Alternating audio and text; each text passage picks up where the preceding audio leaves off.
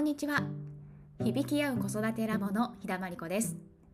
このポッドキャストでは大人も子供も生まれ持った個性や能力を発揮し互いに認め合う響き合う子育てのコツをお伝えしています。えー、先週に引き続き今週は、えー、東京都府中市にある子育て広場ぶっくんといさんで感情の整理の仕方について学んでもらうワークショップ「気持ちは何色?」を開催してきました。ちょうどねあの開始の時間が土砂降りと重なってしまったんですけれど足元の悪い中でもママたちに集まっていただいて本当にあの嬉しく思いました参加してくださったママたちありがとうございました。えー、今回改めて感じたのは子育て中で忙しい中でこそ自分の感情を丁寧に見てみることの大切さなんですよね。えー、毎日忙しいとね自分の感情に意識を向けるって本当にねこうあんまりできないんじゃないかなって思うんですよね。でそうするとやっぱりこう感じないままの感情っていうのが、まあ、どんどんこう心の中に溜まってしまってこう何て言うんですかどこどこかで爆発してしまったりとかもう全て投げやりみたいな気持ちになりやすかったりとかってすると思うんです。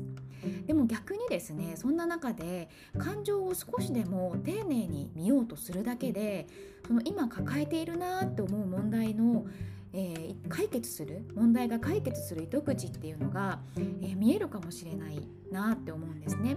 例えば今回こうイライラしたりね例えば旦那さんとかにこうすごくイライラして手伝ってくれないと。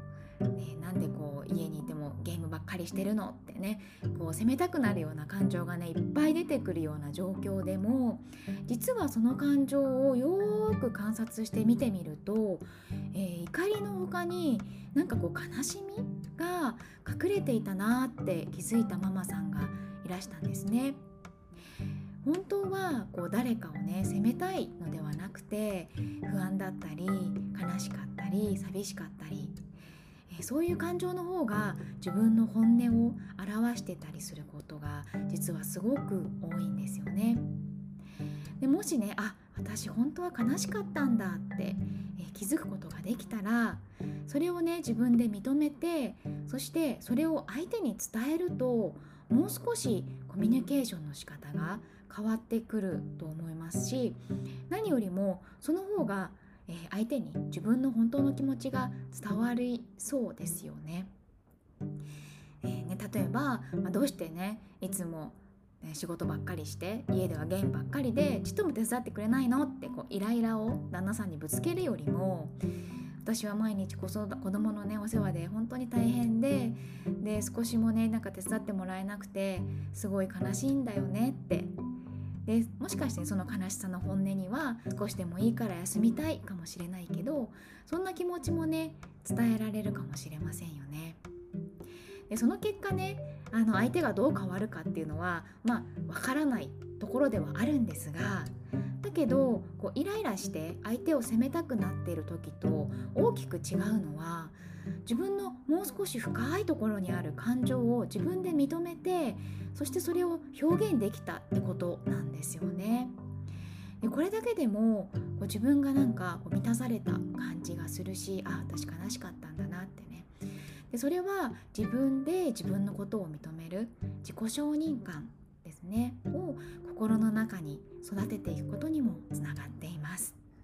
えー、こんな感じであの感情を丁寧に見つめてみるっていうことは、相手とのコミュニケーションの仕方を変えてくれるかもしれないしもしくはね自分のことを自分で認めていくことにもつながっていたり本当にねいろんな気づきを運んでくれます。